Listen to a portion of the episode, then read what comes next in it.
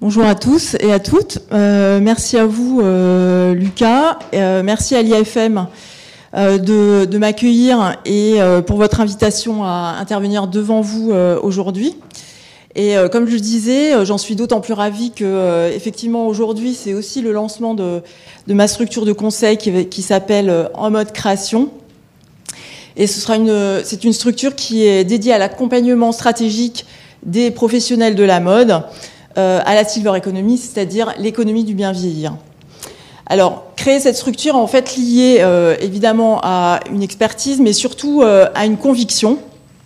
Je considère en effet que prendre en compte les seniors dans la mode est non seulement un enjeu de société, mais c'est aussi un véritable défi stratégique pour le secteur de la mode.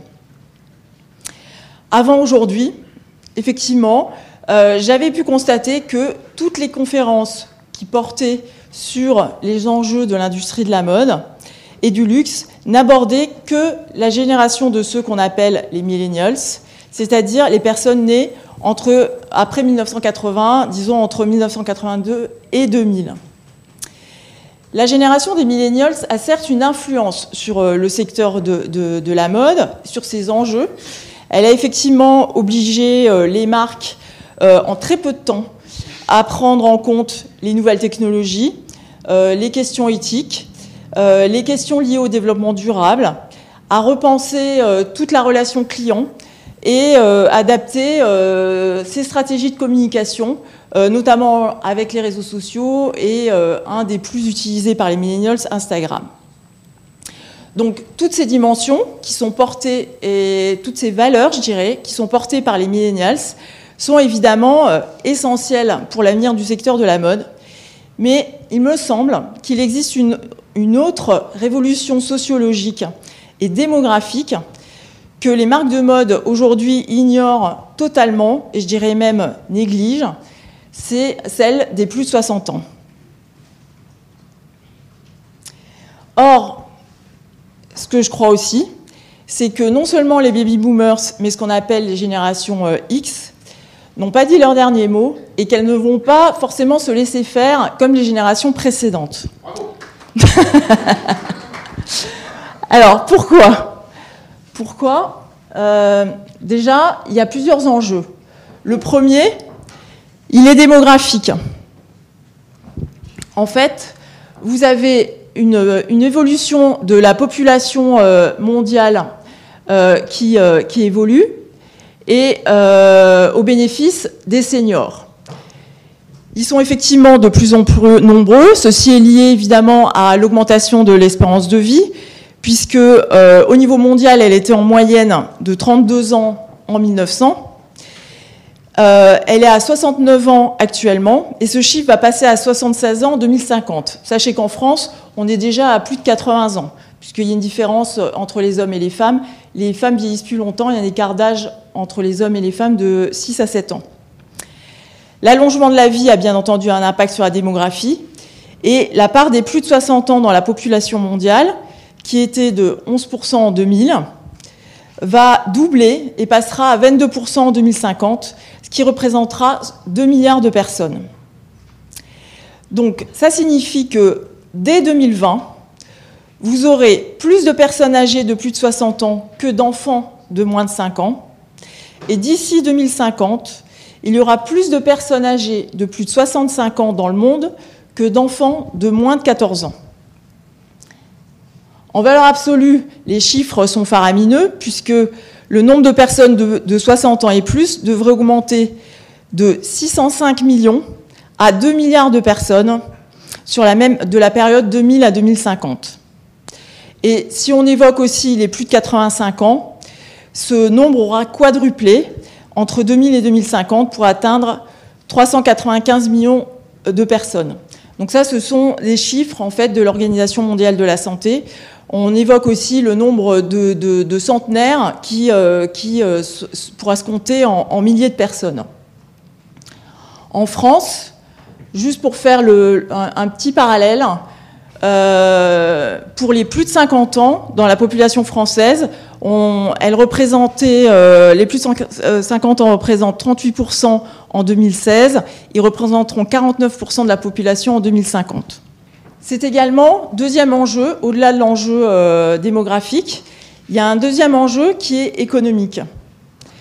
Les seniors sont en meilleure santé, ils ont des revenus financiers qui sont en moyenne supérieurs à ceux du reste de la population, 18% de plus euh, que la moyenne des, Français.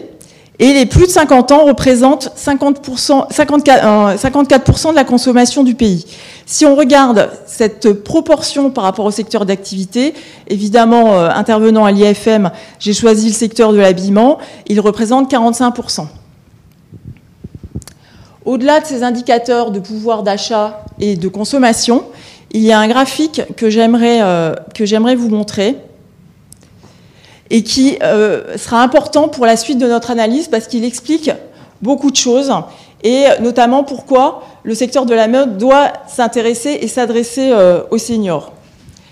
Donc en fait, ce graphique, présente bien, la, fait une comparaison entre l'âge ressenti et l'âge réel. Donc comme, comme le, vous le voyez, en fait, cet écart, il est seulement de 1,5 ans euh, quand vous avez 30 ans, mais il va atteindre 12 ans quand vous avez entre 50 et 64 ans. C'est-à-dire que quand vous avez 50 ans, dans votre tête, vous en avez 38.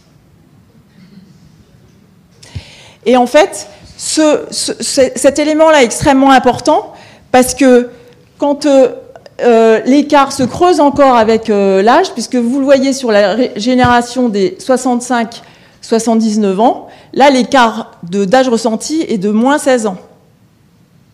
évidemment, avec le temps, cet écart diminue. Mais ça, c'est quelque chose, enfin, en termes d'anecdote, qui, euh, qui, qui, peut être parfois assez étonnant. C'est-à-dire que même si vous allez si vous avez une grand-mère, une arrière-grand-mère qui est, euh, euh, pourquoi pas, en maison de retraite, elle va vous dire oh non mais moi je ne me sens pas bien ici parce qu'il n'y a que des vieux. Et votre grand-mère, elle a, ou votre arrière-grand-mère a 90 ans. C'est tellement vrai, je, peux apporter une anecdote personnelle, ça, me frappe toujours aussi cette chose-là. J'ai une tante qui a 93 ans, elle m'a montré des chaussures qu'elle a achetées il n'y a pas longtemps. Elle me dit je les aime pas, ça me donne l'air d'une vieille, vieille dame.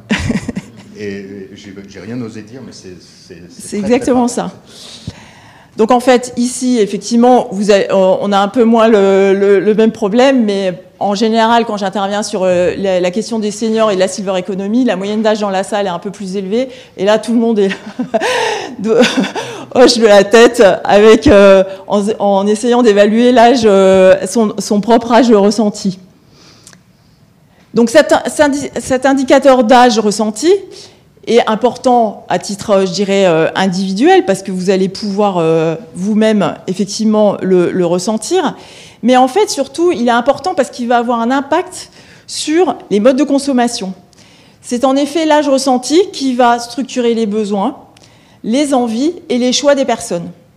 Donc vous ne pouvez pas vous adresser à des gens qui ont entre 50 et 64 ans comme à des gens de 50 et 64 ans, parce que dans leur tête, ils ont beaucoup moins, ils ont 12 ans de moins.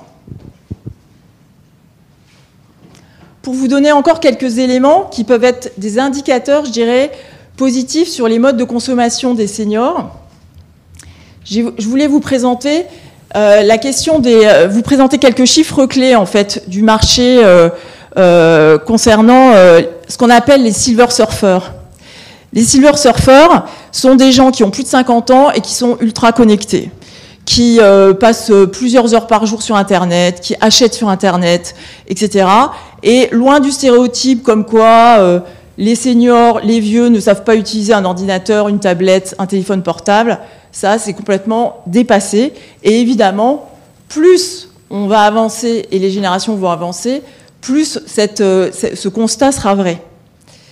Selon le, baromètre euh, de, consommation de Google, la proportion des plus de 55 ans qui sont connectés tous les jours va de 62% en Allemagne, 63% aux États-Unis et 70% au Royaume-Uni. Il y a une autre étude qui m'avait semblé intéressante, qui est une étude de, de, Kantar, qui euh, présentait que 60% des consommateurs âgés de plus de 50 ans avaient acheté au moins un produit ou un service en ligne. Et si on comparait ce chiffre à d'autres générations, le chiffre était de 51% pour les 16-34 ans et 56% pour les 35-49 ans. Alors qu'est-ce que ça nous enseigne au-delà des chiffres? Ce résultat, évidemment, est une moyenne, puisque ça a été étudié euh, là aussi euh, au niveau, euh, sur ces chiffres-là au niveau mondial. Mais cela confirme surtout que les consommateurs de plus de 50 ans sont non seulement enclins à consommer en ligne, mais que finalement, il n'y a pas tant d'écart que ça entre les générations.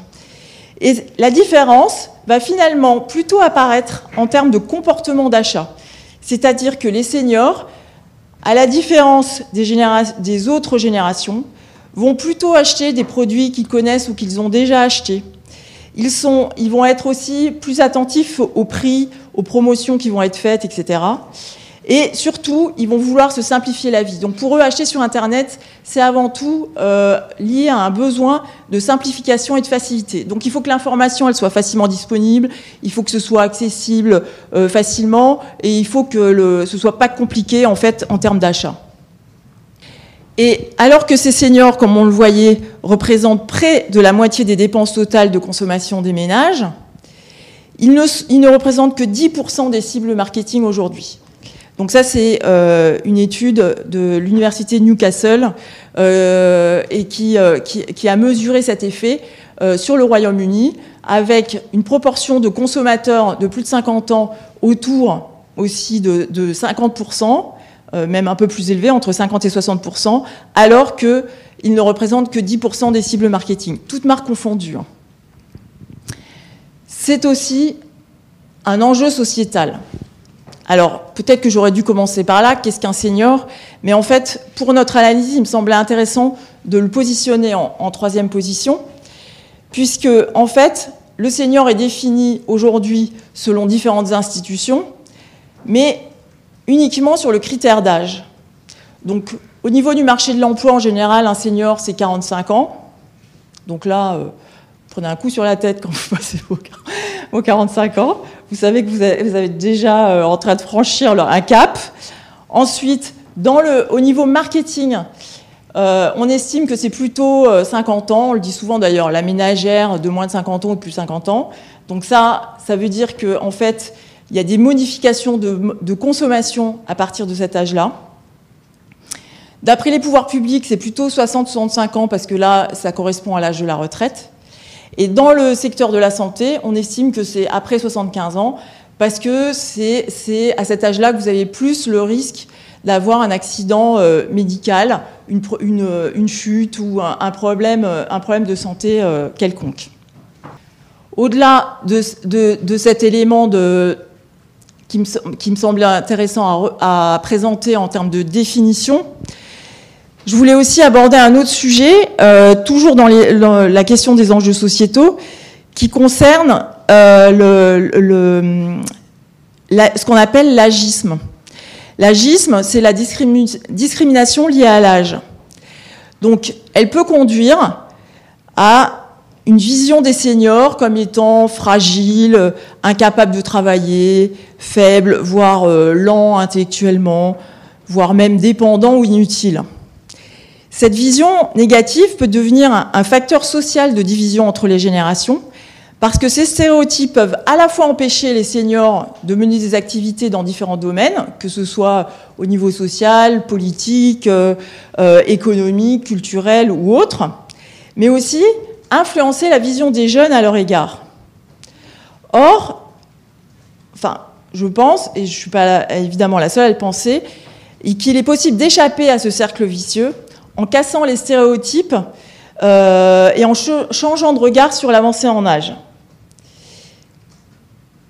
Donc, si, en fait, de nombreux secteurs d'activité, comme celui de la mode, euh, considéraient les seniors d'une autre manière, je pense que cela, évidemment, pourrait contribuer à ce changement de regard de la société sur la question du vieillissement et de l'avancée en âge. Alors vous allez me dire, ces derniers temps, il y a quand même eu euh, pas mal de, de magazines féminins qui ont parlé de cette question d'âge. Il y a eu une, il n'y a pas très longtemps de, Elle qui, le, qui, titrait Le style n'a pas d'âge. Il y a quand même beaucoup de blogs euh, qui s'intéressent à cette, question des seniors. Il y a beaucoup de seniors eux-mêmes qui ont créé des blogs parce qu'ils en avaient marre qu'on ne parle pas d'eux, donc euh, ils ont décidé de, de, de le faire eux-mêmes. Euh, il y a aussi pas mal de, mannequins seniors. Il y a même une agence à Paris qui s'appelle l'agence Silver qui a des mannequins uniquement à partir de 40 ans. Euh, vous avez aussi le, un fort développement de ce sujet-là aux États-Unis, avec euh, bon, la, la, figure emblématique de euh, Iris Apfel, qui a 94 ans, et le photographe américain Harry Seth Cohen, qui a créé un blog qui s'appelle euh, Advanced Style et euh, qui a un succès fou et qui, présente tous les jours des, euh, des, seniors ultra lookés qui en général, eux, ont largement passé la barre de la cinquantaine, ils sont plutôt au-delà de 80. Mais je pense que c'est, ce qui se passe aux États-Unis déjà n'est pas aujourd'hui n'existe pas en France. Je pense aussi qu'en France, on pourrait avoir une autre vision parce que les, seniors qui sont présentés aux États-Unis sont souvent dans, des looks très, euh, très extravagants. Je pense qu'en France, on aimera euh, davantage travailler sur la notion de style et euh, plus que sur, sur la notion d'excentricité. Et je pense surtout qu'en fait, les, les, seniors qui sont nés dans les années 60-70 n'accepteront pas dans, les années futures d'être hors du champ de vision du secteur de la mode. Donc quelles sont euh, les pistes possibles? Donc je pense d'abord qu'il faut euh, sortir du seul critère d'âge. Et comme je vous le disais, il faut davantage finalement identifier les gens selon leur style de vie, leur mode de vie, leur environnement, leur goût, que selon leur âge. Le faire selon leur âge est totalement réducteur. Vous avez, euh, il y, a plusieurs matrices qui ont été faites sur, euh, sur ces questions-là euh, pour essayer de segmenter les seniors justement en, se basant pas uniquement sur le, critère d'âge, mais en se basant sur les styles de vie. Et il y a notamment une typologie qui a été faite par Mediacom qui comporte cinq types de seniors. J'en citerai trois. Donc vous avez d'abord l'hédoniste. Lui, il se range dans la catégorie des bons vivants. Euh, ils sont avides de profiter de leur retraite. Ils sont très connectés, fans de marque. Euh, ils souhaitent des contenus à valeur ajoutée, euh, des contenus qui sont inspirationnels et stimulants. Et ce senior refuse par-dessous tout de traiter comme un vieux. Donc, si vous vous adressez à lui en tant que marque de mode en lui parlant comme s'il avait euh, qu'il était avec une canne et euh, euh, limite en déambulateur, ça va pas être possible, il va rien vous acheter. Hein. Vous avez l'exalté qui lui joue ce qu'on appelle les prolongations de sa vie active et se trouve toujours débordé. lui, il est fan de technologie, il souhaite avoir des marques référentes l'exemple d'Apple en est un, et c'est vraiment le symbole même du Silver Surfer que j'ai évoqué avant, qui est à la fois intéressé et compétent. Et c'est de Mediacom. Et en fait, il y a un troisième, euh, un troisième type de senior que je voulais vous présenter, qui est le fataliste. Alors lui, euh, il vit quant à lui euh, avec beaucoup d'angoisse son inactivité, son âge. Il est plutôt frileux, mais du coup, il souhaite consommer des marques qui sont rassurantes et bien connues. Donc c'est pareil, il va pas s'adresser de la même, vous n'allez pas vous adresser de la même manière à lui parce que lui, il va pas être, c'est pas quelqu'un qui va justement être attiré par la nouveauté, mais au contraire, il va vouloir être assuré par la qualité euh, des matières, par euh, par euh, le, fait que la marque soit déjà connue et une histoire, et qu'elle ait une histoire à, lui raconter, et que cette histoire lui parle.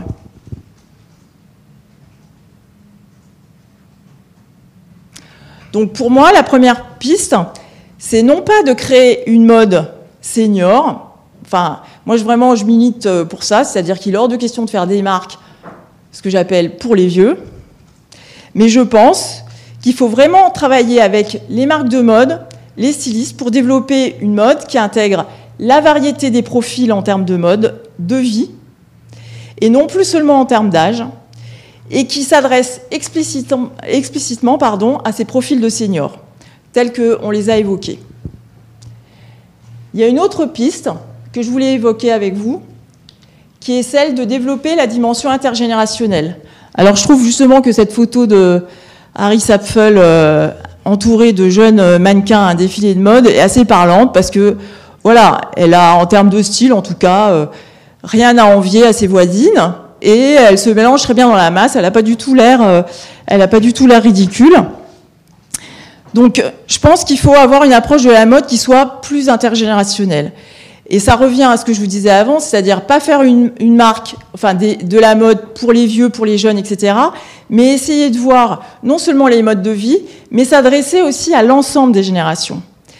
Donc, il s'agirait plutôt de prendre en compte ce qu'on appelle un continuum générationnel, et donc ça pourrait permettre également de développer un autre modèle de consommation qui intégrerait, les dimensions de style, de qualité et d'authenticité, une forme, je dirais, presque améliorée de ce qu'on appelle le, la slow fashion, qui serait compatible avec celle d'ailleurs qui est déjà initiée par les millennials et qui est euh, davantage, du côté millennial, qui est davantage orienté vers euh, tout ce qui est écologie responsable, mais du côté des seniors qui pourrait prendre plutôt euh, la dimension de la pérennité du vêtement et ce qu'on appelle effectivement l'authenticité ou la slow fashion.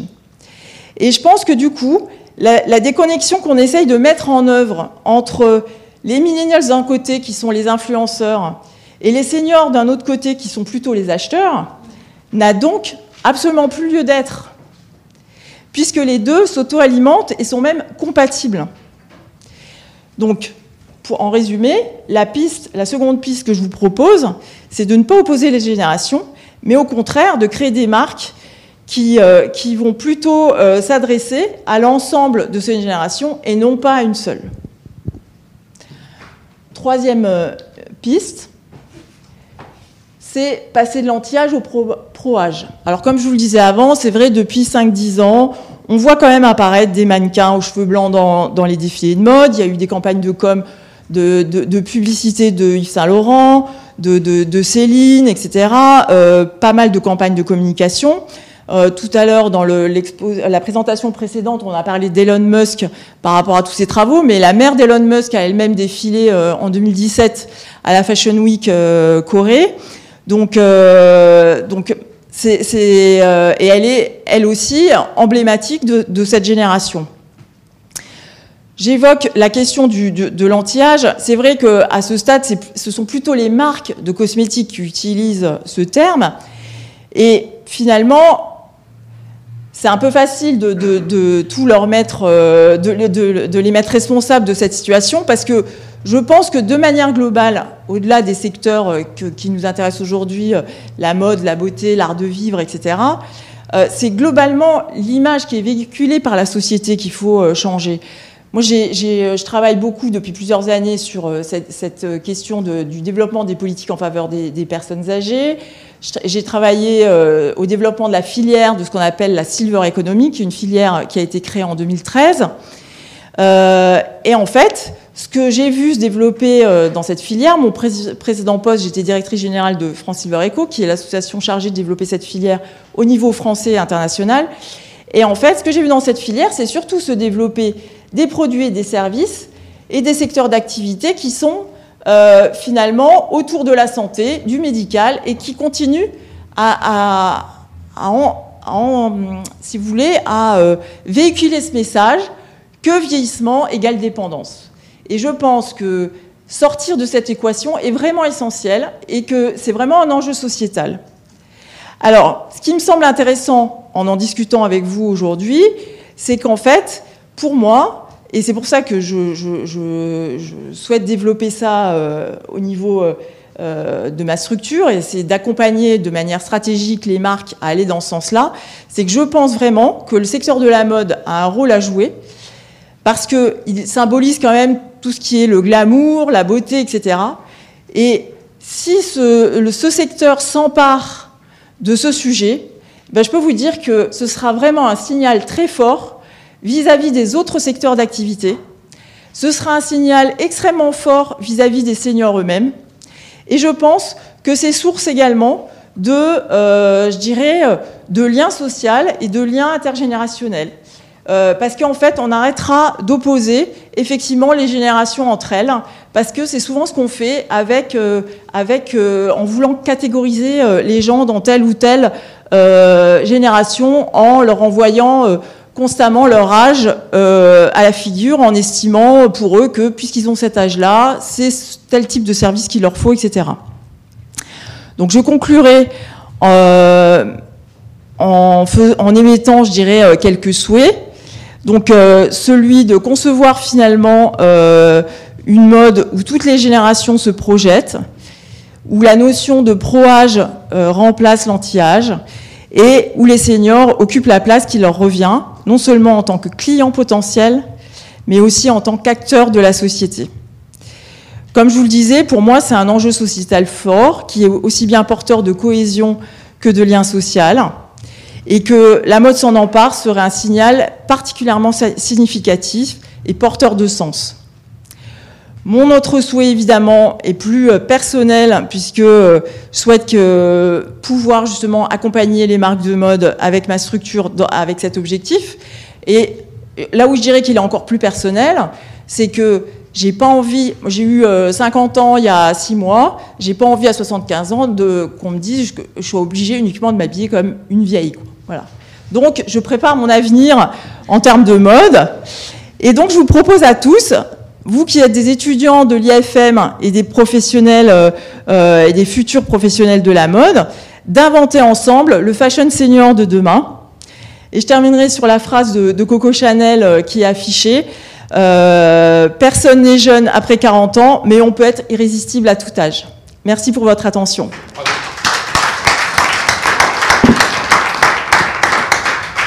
Un grand bravo et un merci euh, tout personnel aussi. Il y, a, trois ans, en 2015, euh, sur un bateau au Brésil, une Française a demandé à ma fille c'était qui le vieux à qui tu parlais tout à l'heure? Je peux vous dire qu'on s'en souvient toute sa vie. Est-ce qu'il y a des questions pour Catherine que je remercie encore une fois, parce que c'est non, seulement un discours euh, euh, pour prendre en compte les seniors, mais aussi pour un peu moins prendre en compte euh, les, générations. Il y a deux, deux, étages dans votre démonstration, et merci pour ça. Bonjour, merci beaucoup pour la présentation. moi, j'avais une question, c'est plus sur un usage d'un dispositif, enfin, d'un outil en particulier qu'on constate très fort euh, chez les plus jeunes, c'est le mobile. Et je voulais savoir en fait qu'en était, euh, enfin, on en était de l'utilisation du mobile par ces, euh, par ces seniors en particulier? Alors il y a effectivement des études aussi qui ont été faites là-dessus. Alors est-ce que j'ai les, est-ce que j'ai amené les chiffres? Je, c'est possible. C'est-à-dire que, oui, là il y avait une étude qui avait été faite qui avait été faite par l'institut des seniors euh, et en fait, cette étude, elle, date de, je crois, 2017, 2016-2017, j'ai un doute. Euh, les 50-65 ans ont la même appétence à acheter des tablettes tactiles que la moyenne des Français. Le, taux d'équipement en tablettes tactiles des 60-69 ans a doublé entre. Alors, les, chiffres, ils portent sur 2014-2015, mais ça a doublé de, 40, de 14% à 29%. Euh, sur euh, les, pour répondre de manière plus précise à votre, euh, à votre question sur les smartphones, 67, 77% des seniors ont téléchargé des applications alors gratuites depuis leur smartphone. Il y en a plusieurs qui utilisent Skype, Facebook, Messenger ou WhatsApp, 54%. Et 80% des seniors consultent les réseaux sociaux. Donc évidemment, plus Facebook qu'Instagram. Hein, euh.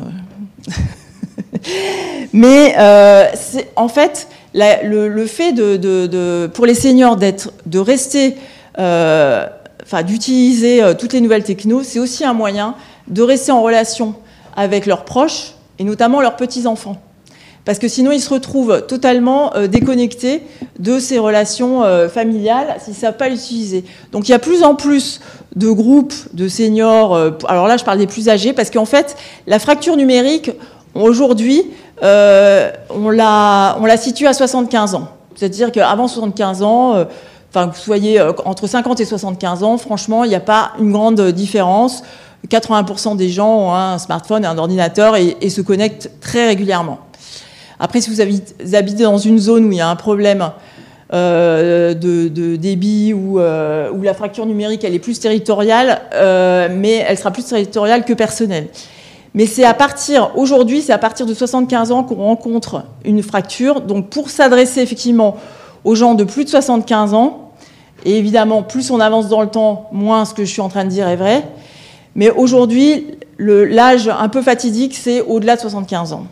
en dessous, il n'y a pas de, réelle différence, quels que soient les, les outils utilisés.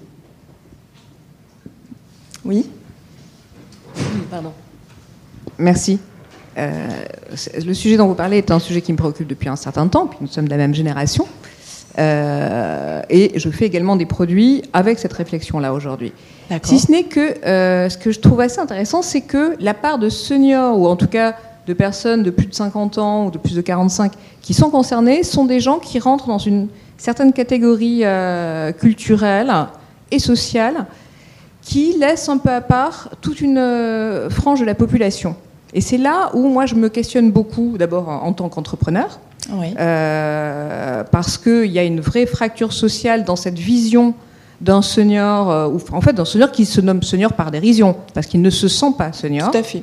Euh, et celui de gens issus de milieux moins cultivés, moins éclairés, et qui se sont beaucoup moins concernés par la slow fashion, qui se sont beaucoup moins concernés par l'avenir du monde parce que leurs préoccupations immédiates sont beaucoup plus violentes. Mm. Et je me pose la question de, de, cette fracture sociale, parce que je trouve qu'effectivement, moi aujourd'hui dans la, je, je, fais des chaussures, j'enseigne ici aussi hein, la chaussure. Je fais des chaussures et je fais des chaussures qui sont intergénérationnelles, c'est-à-dire que je vends des chaussures à des gens qui vont souvent les acheter pour leurs parents ou faire venir leurs enfants, pour que leurs enfants qui sont euh, euh, entre 18 et 25 ans en acquièrent également. Et je constate qu'en fait, je parle à un milieu, à une, à une tranche sociale, cultivée, ouverte, avec une sensibilité, entre guillemets, qu'on aurait qualifiée de gauche auparavant. Et globalement, je trouve que notre réflexion là-dessus se limite à un gap social énorme. Oui. Bah, écoutez, je pense que vous avez raison et ça rejoint finalement le raisonnement sur la question du mode de vie qui va impacter le mode de consommation et aussi la, situation de vie plutôt que finalement euh, la fracture liée, qui serait liée à, l'âge. Mm. Alors euh, c'est vrai qu'en général on, on, nous parle que de la question de l'âge. Or vous avez tout à fait raison, vous le constatez d'ailleurs dans, dans, votre activité, c'est que la fracture elle n'est pas liée à l'âge, elle est liée à la situation sociale mm. ou au mode de vie. Et la confiance sociale qui est transmise par les générations précédentes, voilà. et qui devient elle aussi une chose très marquante. Exactement. très singulier. D'ailleurs, il y a, pas mal d'éléments, si on reste sur le, champ social, il y a effectivement euh, un élément qui est extrêmement important, c'est euh, l'isolement social. En fait, on se rend compte que euh, finalement, rester connecté ou avec la famille et avec le monde en général, et les nouvelles technologies aident les personnes, à continuer à avoir une vie sociale, permet aux gens de rester autonomes plus longtemps. Plus en fait, moins vous avez de liens sociaux et si vous restez pas en activité, vous avez ce risque de là voir apparaître des problèmes de santé, etc. Et là, du coup, de vous faire basculer dans la dépendance. Et ça, euh, euh, ce qu'on souhaite aujourd'hui justement et ce qui a été souhaité euh, dans le fait de développer la silver economy et donc ce qu'on appelle l'économie du bien vieillir, c'est de, c'est parti d'un constat. Finalement, les gens vieillissent plus longtemps, mais aujourd'hui, certes, ils vieillissent plus longtemps, mais est-ce que ça suffit? Non. Ce qu'on veut, c'est vieillir plus longtemps en bonne santé. Et ce qu'on veut aujourd'hui, c'est vieillir plus longtemps en bonne santé et toujours en activité et toujours avec du lien social. Donc en fait, c'est sur l'ensemble de ces facteurs qu'il faut travailler.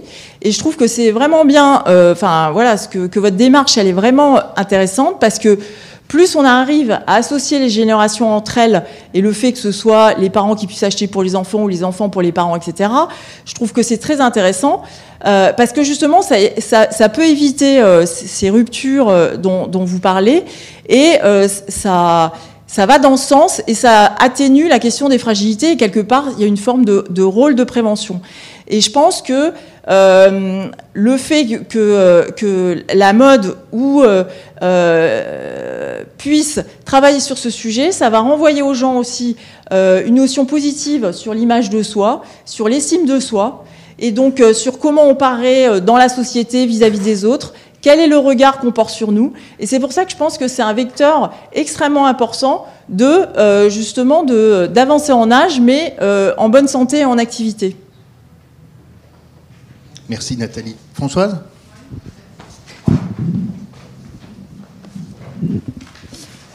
Merci pour votre intervention très intéressante qui me concerne, enfin au premier chef, moi aussi. Euh, mais je sais pas, en fait, première chose, euh, on, de façon très régulière, ici, euh, à l'Institut, et particulièrement au sein des programmes de management, on conseille et on, on, pousse fortement les étudiants à ne plus segmenter par âge. Je dois vous dire que c'est très très difficile et que très régulièrement, la senior de 50 ans arrive sur le tapis et que bon, ça nous fait marrer, mais on a du mal à lutter contre, contre cela. Donc ça, c'est la première chose. Après, je pense qu'en termes d'offres, et notamment dans l'univers de la mode, euh, au, risque de vous, de vous choquer, mais je pense que finalement, il y a une offre qui est tellement pléthorique que les seniors, je parle des seniors en bonne santé, valides, qui n'ont pas de, problème, euh, voilà, on trouve, euh, enfin, les seniors, ils trouvent, quelque chose, on trouve toujours quelque chose, et, et voilà. Après, euh, là où les, les seniors euh, sont, euh, comment dire, ghettoisés d'une certaine façon, c'est quand je vois qu'en termes de, de, job, professionnellement, à partir de 45 ans, vous êtes senior. Et on parle énormément de diversité, donc évidemment, quand on parle diversité, c'est diversité sociale, et on parle assez peu finalement d'une diversité qui serait engendrée par euh, un brassage interâge euh, qu'on a quand même euh, pas énormément, alors même si j'ai l'impression que les choses évoluent, mais on n'en est pas là. Et pour moi, le combat, il se situe vraiment là. C'est-à-dire qu'à partir de 45 ans, professionnellement, bah, vaut mieux pas changer de boulot parce que ça devient compliqué. Vous dit, vous êtes has-been, alors que pas du tout. Et, cet exemple professionnel, euh, il irrigue en fait, en il, peut s'appliquer à, tous les champs euh, de la société, quoi. Et c'est ça, moi, qui me semble être le point le plus important par rapport à tout ce que vous avez exposé et puis par rapport à votre projet professionnel, si je puis dire. Alors, il y a deux éléments dans. Euh, je vous remercie pour votre intervention parce que je trouve qu'il y a deux éléments qui me semblent vraiment euh, importants à, à, mettre en évidence. C'est vrai. Et puis, je m'attendais un peu à cette question. Euh, quelque part, bon, voilà, vous avez plus de 50 ans, c'est sûr que vous avez quand même trouvé quelque chose à vous mettre euh, pour sortir. Faut pas exagérer. bon, alors pourquoi, pourquoi elle nous parle de tout ça Elle va bien trouver quelque chose en en allant euh, chez Zara ou je sais pas où. Voilà. Donc, euh, ok. Sauf que, en fait, vous allez trouver quelque chose. Mais quand vous allez l'acheter, avec tout ce qui est véhiculé en termes d'image, vous allez vous demander est-ce que là, je fais pas trop vieille? Est-ce que je fais pas trop jeune? Est-ce que je me prends pas pour je sais pas quoi? Etc. Parce que vous avez plus de référence mentale à qui aussi vous identifiez euh, de manière positive. C'est-à-dire que vous allez vous poser des questions que vous ne posiez pas forcément à 30 ans quand vous allez acheter un vêtement.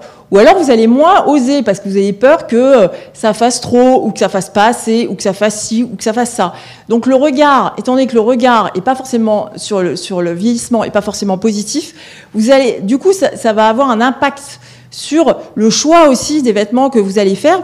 Et puis surtout, je pense que le, fait que les marques de mode ne s'adressent pas à vous de manière directe ne vous parle pas euh, avec en ayant compris et que vous ayez le sentiment que vous avez été compris, que vos besoins ont été entendus, que vos attentes ou vos envies sont reconnues, eh ben, ça crée, je pense, une espèce de décalage. Ensuite, sur le deuxième aspect qui concerne le milieu professionnel, là où je suis entièrement d'accord avec vous, c'est en plus il joue sur euh, deux aspects et ça c'est un des sujets sur lesquels j'aimerais euh, énormément travailler parce que je pense que c'est aussi en lien avec la, démarche que je souhaite développer. euh, c'est toutes les questions de transmission, d'héritage, etc. Transmission de savoir-faire, héritage en termes de euh, savoir, de compétences, et qui, là aussi, vont favoriser les liens intergénérationnels. Et par rapport au monde du travail, je trouve que ça joue, d'ailleurs, de manière aussi négative parfois sur les jeunes.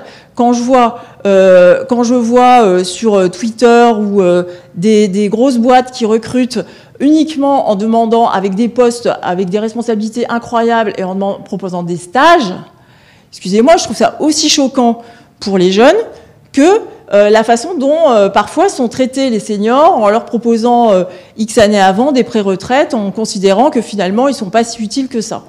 Donc effectivement, qu'il y ait un travail de manière globale sur la question du milieu, du monde du travail, le fait de favoriser justement ces, transmissions de compétences, le fait de changer euh, euh, l'image soit des, euh, seniors qui seraient plus très dynamiques, soit des jeunes qui seront jamais assez compétents, je trouve que c'est quelque chose de vraiment essentiel pour, euh, pour avancer ensemble. Et comme on l'a vu sur, euh, sur les, les, premiers chiffres que j'ai montrés, étant donné qu'il va y avoir de plus en plus de seniors, il est quand même possible qu'on retarde encore euh, l'âge de départ en retraite.